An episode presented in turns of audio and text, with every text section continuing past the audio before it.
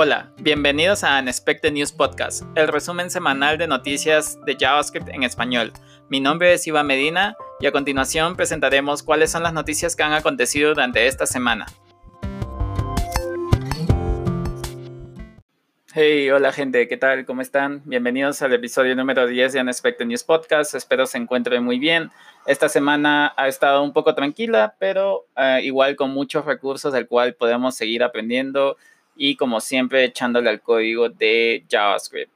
Entonces, empecemos, empecemos con la primera sección, que como siempre son las guías de inicio. Como, primera, como primer artículo encontramos un post de Adios Money en el cual nos guía a través de eh, diferentes formas de probar o medir el performance de una aplicación web, en este caso basadas en React.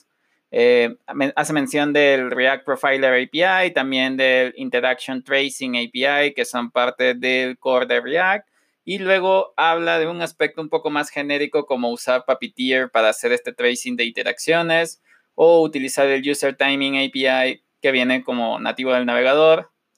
Por último, también hace referencia a herramientas como Lighthouse para poder definir o analizar más métricas que ya vienen predefinidas es un artículo sumamente interesante si en todo caso estás buscando cómo saber eh, cómo medir el performance de tu aplicación, saber si los tiempos están bien, saber qué opciones tienes y bueno, está basado en React por las dos primeras APIs que mencionamos, pero puede ser de uso genérico en realidad. Luego tenemos un artículo de LogRocket introduciendo UMI.js, que es un framework basado en la librería de React. Eh, literalmente es como una compilación de librerías eh, muy orientadas hacia Undesign, diría yo. Y bueno, lo que menciona es que UMI.js ya tiene como muchas opiniones detrás que te ayudan a crear aplicaciones empresariales, aplicaciones donde en vez de tomarte el tiempo de decidir cuál es la mejor herramienta para tu caso de uso, digamos que esta trata de generar una colección de múltiples casos y que eh, eh, herramientas que ya te ayuden a solucionar estos problemas. Entonces, como le mencionaba, está basada en Undesign, DBA eh, y, las librerías de internacionalización de, que vienen con Undesign normalmente. Entonces, bueno, personalmente no es tanto de mi agrado, aunque la idea me parece chévere que puedas ya tener como una especie de setup y framework construido a través de React para poder construir este tipo de aplicaciones. Entonces, si tú estás buscando una, un framework basado en React que tenga ya muchas opiniones detrás y que te ayuden sobre todo a desarrollar en vez de estar investigando y tomar estas decisiones, UMI.js puede ser una opción si en caso es de tu, agrado. El siguiente artículo es un post de GitHub en el cual mencionan eh, tips, trucos y hacks de cómo utilizar GitHub. Eh, hay cosas desde esta técnica de que tú entras a un repositorio de GitHub y presionas la tecla T y te sale un buscador para un buscador de archivos literalmente que tú puedes hacer un filtro mucho más rápido, una navegación más rápida. Y también hay cosas como eh, extensiones para poder ver todo el árbol de directorios y archivos sin necesidad de estar navegando a través de GitHub, como alertas de notificaciones o resaltar las menciones de un pull request o un comentario. De igual forma hay cosas como em, técnicas para poder em, utilizar de mejor manera el Markdown al momento de hacer comentarios o revisiones de un pull request. Y también cosas muy interesantes como por ejemplo estar traqueando eh, un stats de las contribuciones a un repositorio. Y hay eh, paquetes o módulos muy interesantes como Git Stats que te generan una gráfica a partir de las contribuciones que tienen eh, un repositorio, lo cual está muy chévere, una manera muy, creo yo, interactiva de poder verlo. Y bueno, hay otros tipos de eh, tips que también menciona en este artículo, que si a ti, si tú utilizas GitHub en tu día a día, eh, te recomiendo altamente que puedas verlo. El siguiente artículo es sobre módulos o formato de módulos y herramientas en JavaScript alrededor de módulos. Todo trata de módulos. Empieza por eh, mencionar lo que es un IFE, un Immediately Invoke Function Expression, que literalmente lo que hace es ejecutar una función que engloba el scope de un, lo que llamamos nosotros como módulo como tal. A partir de ahí se va recorriendo sobre algunos patrones de diseño, como el patrón de módulo, ya después eh, adentra un poco en lo que es CommonJS, AMD, UMD. Y por último menciona cómo esto se relaciona con ES Modules y también cómo TypeScript, Webpack y Babel generan sus propios módulos y cómo hace que todo en realidad, cómo funcionan los diferentes tipos de formatos de, módulos. Es un artículo muy chévere porque tiene, em, digamos que la abstracción del código en ejemplos y te ayuda a entender cuáles son las diferencias y sobre todo eh, cuáles son las conclusiones a raíz de ello, que al final es que todos son funciones para englobar el scope de un módulo. Definitivamente un artículo de que este, si todavía no te queda claro que es como JS, AMD, UMD o simplemente cómo funcionan los módulos en general o ES Modules, este artículo lo resume de manera eh, muy didáctica y chévere con ejemplos. El siguiente artículo es, habla perdón, sobre seis snippets de código que el autor siente que todos deberían de leerlo y aprender de, como por ejemplo convertir eh, colores RGB a hexadecimal, encontrar la longitud de un string en bytes, detectar dispositivos de Apple, eh, hace una función que haga un deep clone de un objeto, todo esto con el fin de aprender cosas de JavaScript y, programación en general. El autor siente que estos snippets son muy buenos para em, aprender un poco sobre cómo se implementaron y de ahí sacar ideas para futuros problemas que pueden encontrarse en el día a día de un programador. El último artículo de esta sección es una introducción al desarrollo web 3D. Principalmente es una introducción a la librería 3JS esta librería que está basada en WebGL y que te permite como hacer gráficos en 3D y renderizado. Entonces, el autor va em, explicando en general como las etapas de desarrollo de, aplicaciones web 3D, eh, como conceptos de escena, cámara o, renderizador, y luego cuáles son las distintas perspectivas y cómo puedes lograr eso con 3GS como un pequeño ejemplo. Está muy chévere y si estás metido en este mundo del desarrollo web 3D, definitivamente, bueno, si no has probado 3GS aún, este blog post te puede ayudar. Pasando a la siguiente sección de artículos y noticias, tenemos unos cuantos que están muy interesantes, sobre todo alrededor de em, navegadores. Vamos con el primero, que es igual un artículo de GitHub que cuentan cómo fueron de 48.000 líneas de código a 10.000 en el SDK de GitHub hecho en JavaScript. Si alguna vez ustedes han utilizado este, este módulo que se llama OctoKit slash REST, que es el módulo oficial que soporta GitHub para poder interactuar con su API. Bueno, resulta que al inicio el autor original de este módulo no era alguien que trabajaba en GitHub, era alguien de la comunidad. Y ah, después, cuando GitHub terminó si que no me equivoco, contratando a esta persona. Esta persona ya se dedicaba dentro de GitHub a darle soporte o mantenimiento a este repositorio y fue encontrándose problemas y aquí en este blog post comenta como la arquitectura, cómo estaba al inicio, luego cómo fue dividiéndolo en múltiples submódulos y a partir de ahí cómo fue extendiendo o extrayendo ciertas partes para poder hacer que sea más reutilizable y que no tenga que cargarse todo el código de las personas que lo implementen y también como qué es lo que ven para el futuro. Entonces, eh, definitivamente, si tú mantienes un proyecto open source o simplemente estás haciendo una abstracción sobre algún proyecto grande, esta historia de cómo fueron manteniendo el paquete de OctoKit REST te puede ayudar un montón a sacar buenas ideas a partir de ahí.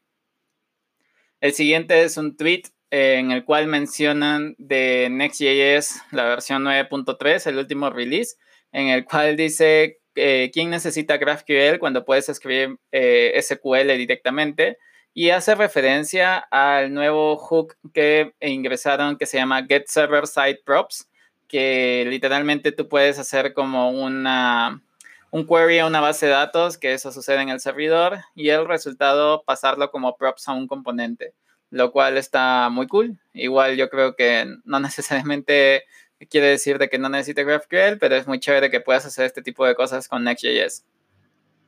El siguiente artículo es un resumen de los cambios que va a haber a la programación de releases en la comunidad de Node.js. Principalmente, bueno, debido a la situación que está pasando sobre el COVID, pues han habido como cambios en, en fechas y estimados de tiempo para los releases. Principalmente mencionan sobre el cambio de fecha para el, eh, los releases que vienen sobre minor releases, sobre la versión 12 y también sobre la versión 13. Bueno, sobre la versión 13 y 14 aparentemente no hay como muchos cambios, pero eh, eh, han escrito un blog post en el cual te puedes enterar de, de qué es lo que va a pasar o cuál es la agenda de la programación de releases. El siguiente es un tweet en el cual mencionan de que en Firefox en Nightly ahora está disponible la propuesta de retorno de multivalor de WebAssembly. Es decir, ahora ya puedes crear una función que te retorne múltiples valores y no solo uno. Eh, y ya está disponible por defecto en Firefox Nightly. Así que si estás con esta WebAssembly, definitivamente te puede ayudar o simplemente la curiosidad de probar este esta nueva propuesta.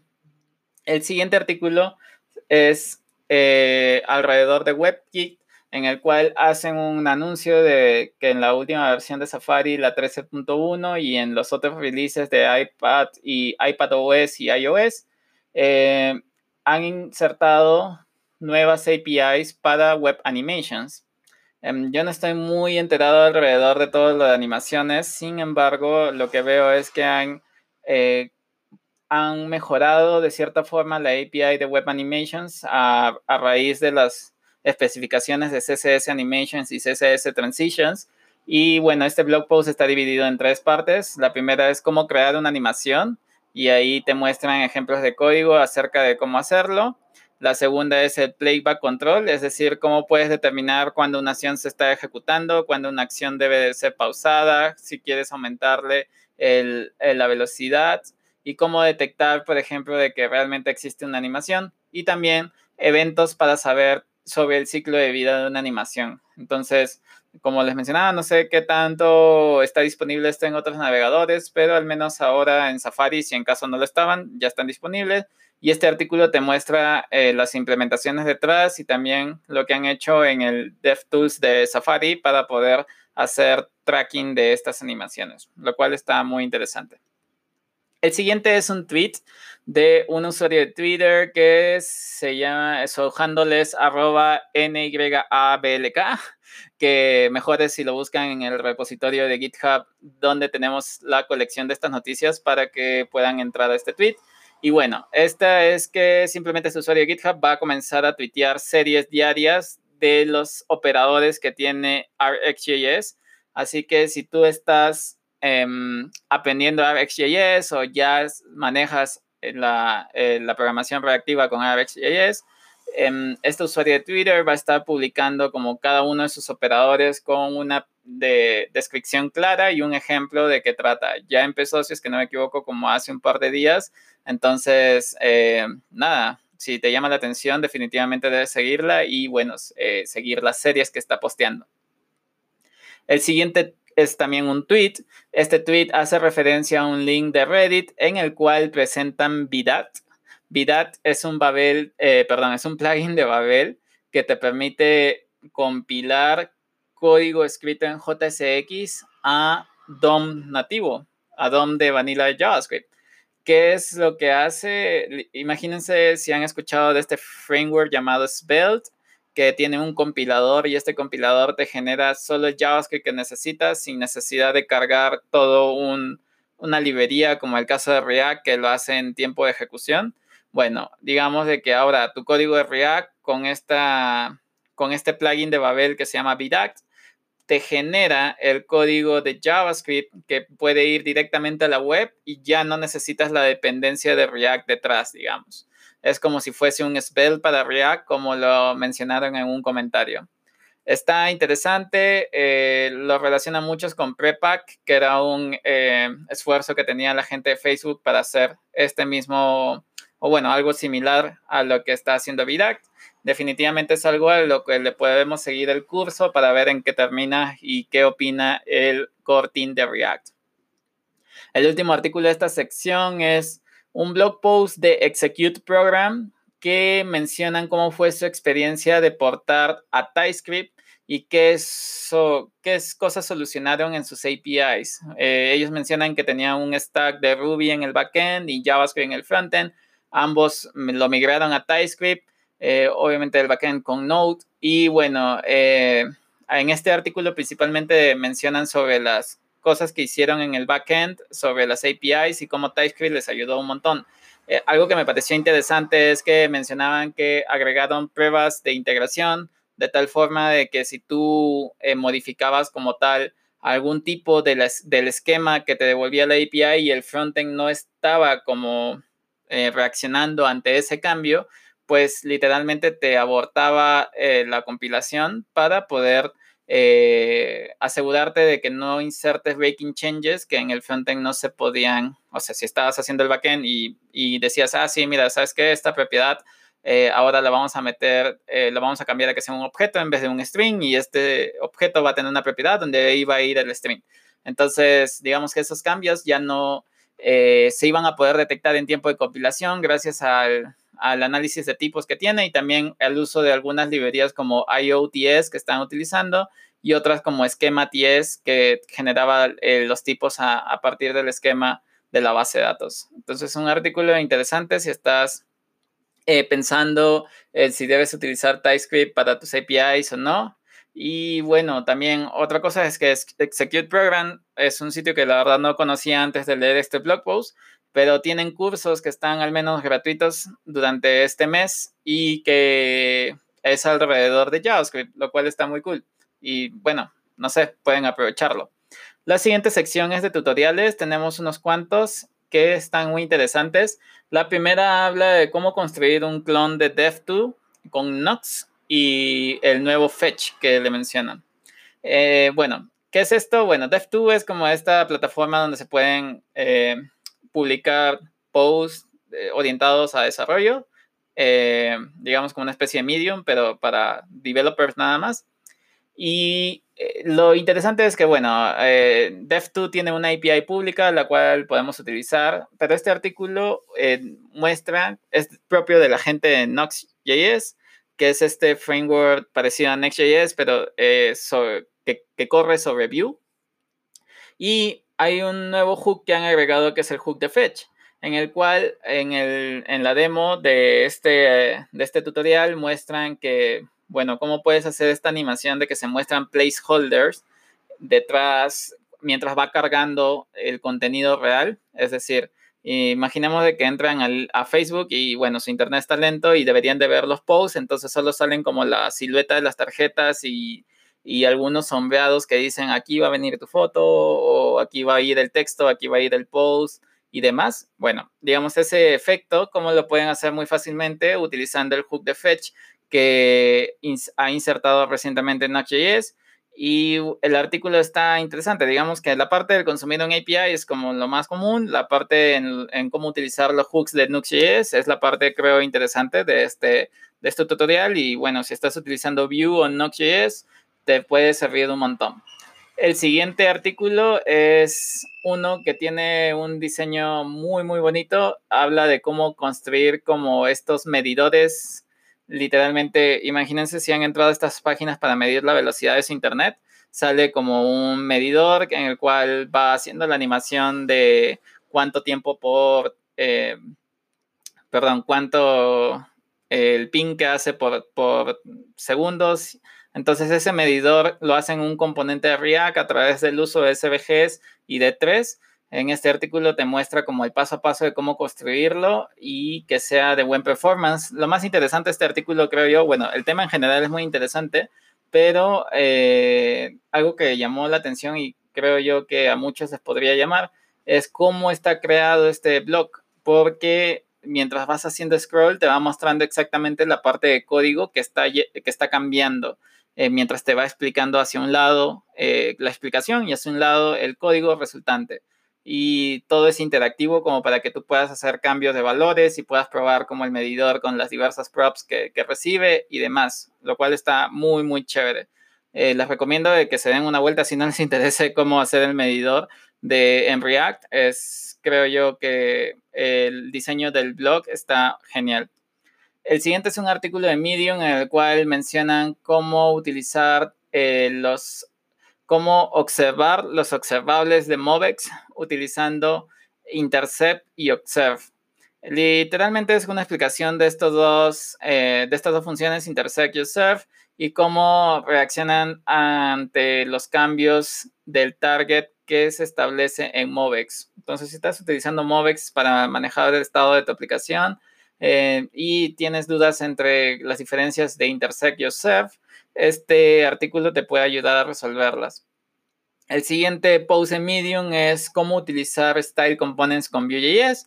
Literalmente es una eh, introducción a Style Components y particularmente en cómo las puedes utilizar en Vue.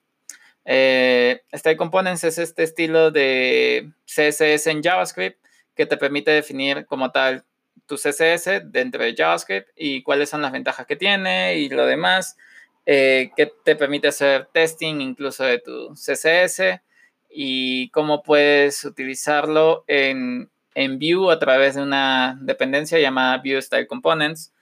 Entonces, este artículo te puede servir si en caso has pensado en utilizarlo y, o no estás seguro y quieres saber de qué va, eh, más que creo que quepa perfecto este artículo. El último tutorial de esta sección es cómo construir justamente la animación que hablábamos hace un momento en Next.js, pero eh, digamos que solo en Vue. Y lo hace a través de la API de Suspense eh, que hay disponible en Vue. Entonces, literalmente lo que hace es crear como un componente eh, general y le pone un fallback cuando está cargando. Ese fallback lo pone en la estructura y le agrega un poco de animación para que se vea aún más cool. Y una vez que cargue, pues renderiza el componente ya con los valores que debería de tener. Eh, un artículo pequeño, sencillo y muy interesante de seguir, sobre todo si necesitas implementar esta funcionalidad. Bien, pasemos a la sección de releases. Tenemos unos cuantos, sobre todo navegadores y alrededor de Node. El primero es ah, Firefox 75. El navegador ha obtenido ciertas cosas interesantes. Por ejemplo, eh, yo no estaba enterado, pero en Chrome, si en caso utilizas Chrome, mientras tú vas escribiendo un, un pedazo de código en la consola, el navegador te va mostrando una previsualización del resultado mientras vas escribiendo. Esto no era posible hacer en Firefox y ahora eh, ya es posible a partir de este nuevo release. También han, integrado como em, mejoras en, la medición de áreas de cuando estás inspeccionando un elemento, eh, que ahora puedes meter breakpoints en WebSockets. Y también algo que me llamó la atención es que, bueno, ya soportan nativamente el lazy loading de imágenes y han agregado funciones de CSS como min, max y clamp. Entre otras cosas, también soportan ahora eh, los campos o los campos estáticos para clases en JavaScript eh, de manera nativa, lo cual está muy chévere si en caso estás utilizando este tipo de, de código. Y bueno, Aquí en el artículo vas a poder encontrar más actualizaciones de Firefox 75. Luego también tenemos actualización en Chrome. Chrome 81 es la versión que se ha lanzado. Entre las cosas más interesantes, bueno, han hecho una actualización en el badging del app icon cuando utilizas una Progressive Web App y te sale en el dock de tu sistema operativo o simplemente en el menú de aplicaciones tu icono. Antes tenías que ingresar como un token para, ese, para autenticar de cierta forma ese icono, ahora ya no es necesario. También han, han comenzado a agregar pruebas del el estándar de Near Field Communication, que es este protocolo de que solo tocas eh, con otro dispositivo que también eh, soporta este protocolo y puedes transferir datos y ahora también se puede comenzar a utilizar en Chrome 81 y otras mejoras alrededor de realidad virtual en la web. Entonces, eh, si deseas saber más de este release, puedes consultar el artículo que lo vas a encontrar en el repositorio de este episodio. El siguiente release es de Visual Studio Code, la edición, la versión 1.44, que es el release de marzo en realidad. Han habido mejoras en accesibilidad, y, performance, entre las cosas que más me llamaron la atención personalmente es que ahora puedes ver un timeline de tu historial de commits de, de Git directamente desde Visual Studio Code y poder ver qué archivos se cambiaron y cuáles fueron los cambios, como una especie de Git diff, pero más visual, eh, integrado en Visual Studio Code. Eso está muy chévere. Otra cosa que hicieron fue en performance, cuando presionas un Command P o un Control P para poder buscar archivos, han agregado como su última versión del buscador. Dice que no vamos a notar ninguna diferencia porque funciona exactamente igual, pero el performance y la actualización de la librería por detrás está muy chévere.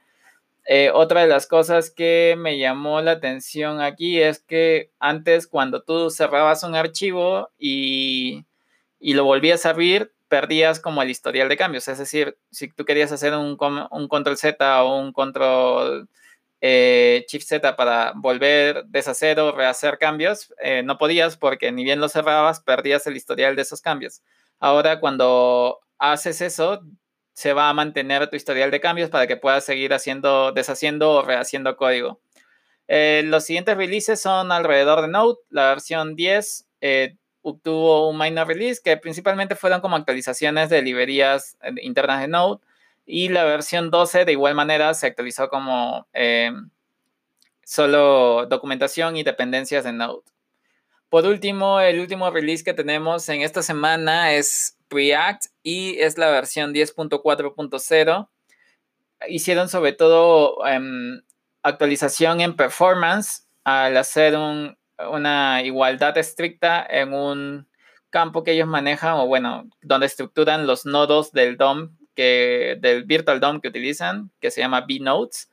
Y también hicieron mejoras en cómo, para el server-side rendering, de cómo se hace la hidratación de eh, subárboles del DOM a través de, de, de Preact, lo cual está muy cool. Bien, pasando a la siguiente sección, tenemos las librerías. En esta semana han, han salido o se han mencionado librerías muy interesantes. La primera se llama React See Through. Este es un, un componente, digamos, o una librería, bueno, una librería que te provee de componentes para que tú puedas eh, resaltar porciones específicas de tu página web haciendo un overlay al resto de, de la UI, lo cual está muy chévere si necesitas así como hacer una especie de tutorial o algo y necesitas resaltar una porción y que después de un clic resalte otra porción de tu UI el, y tiene una API muy sencilla de utilizar. Eso está cool. Entonces, tal vez te pueda ayudar en algún proyecto que estés realizando. La siguiente librería se llama Rosetta, que es una librería de internacionalización. Lo curioso es que está escrito solo con 292 bytes. Eh, investigando un poco sobre el código fuente, bueno, literalmente lo que hace es ser un mapa de clave valor y en el cual almacena distintas locales. Entonces, eh, el código es muy pequeño, es muy fácil de utilizar no necesariamente con gran performance, pero eh, está muy bueno, al menos si en caso quieres darle una probada y, utilizar algo muy pequeño para, dependiendo del tipo de aplicación que estés haciendo.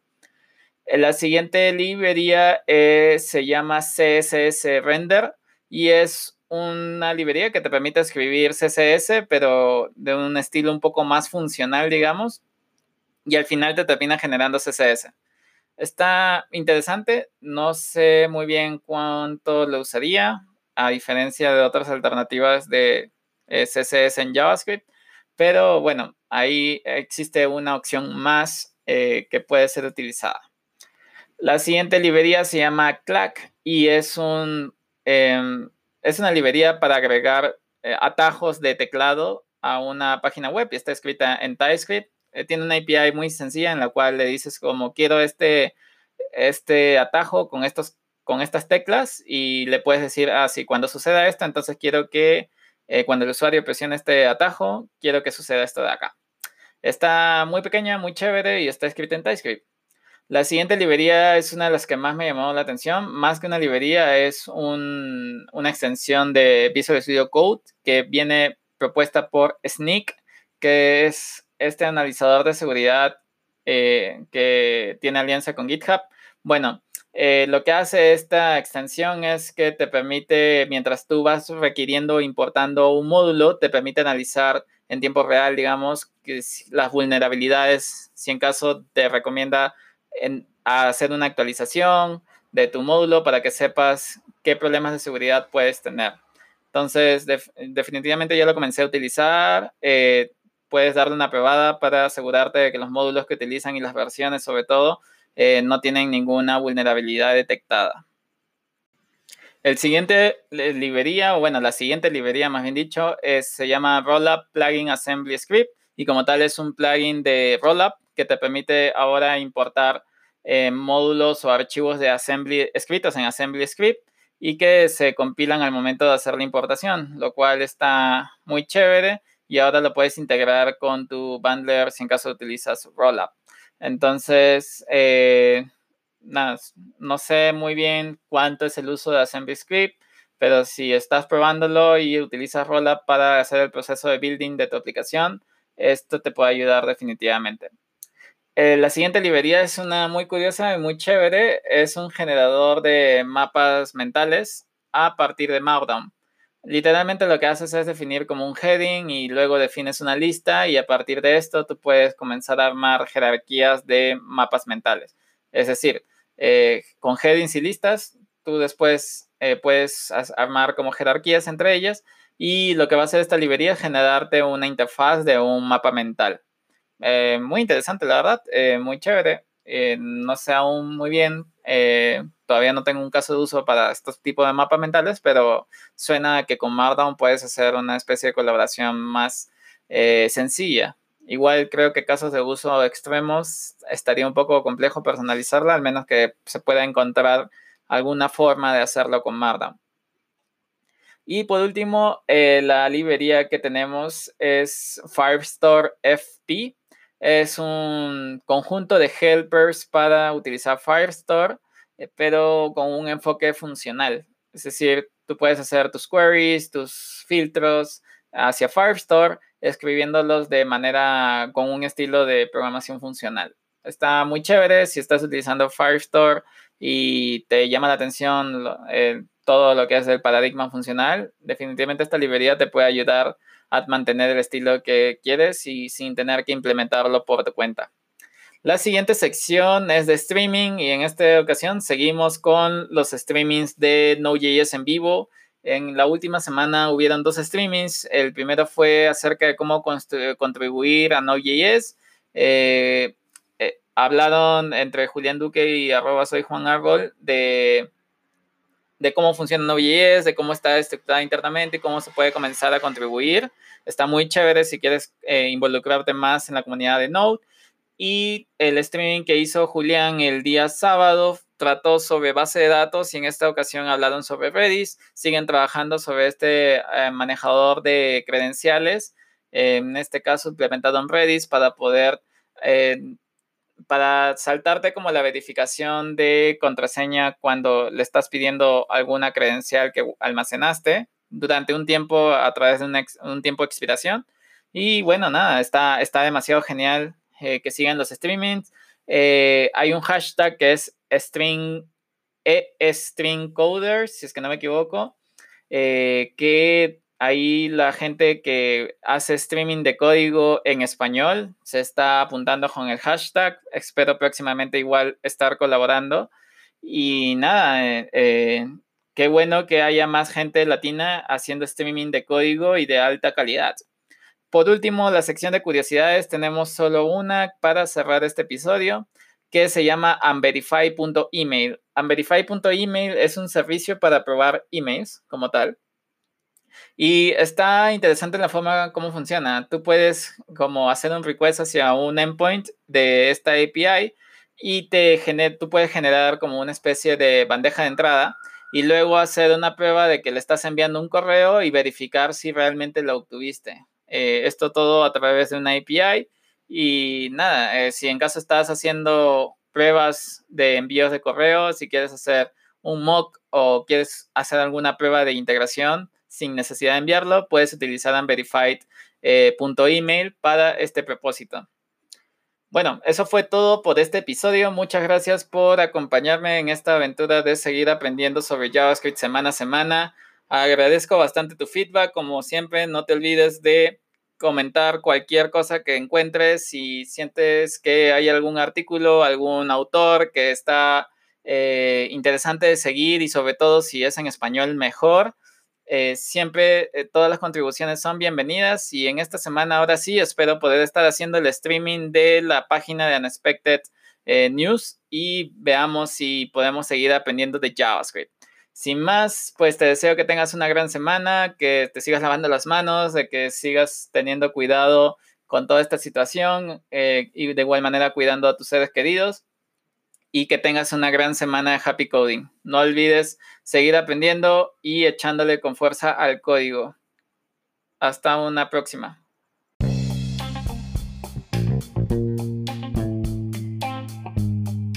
Gracias por haberte quedado hasta el final de este episodio. Como siempre, ha sido un placer haber aprendido algo nuevo de JavaScript contigo. Solo para recordarte de revisar el repositorio que viene en la descripción de este podcast, para que encuentres todas las noticias que hemos visto el día de hoy. De igual manera, si sientes que hay alguna noticia que no está presente, no dudes en hacérmelo llegar, ya sea en un pull request, comentario en alguna red social o de la forma que desees. Muchas gracias una vez más y que tengas una gran semana de puro código que compila la primera. Hasta la próxima.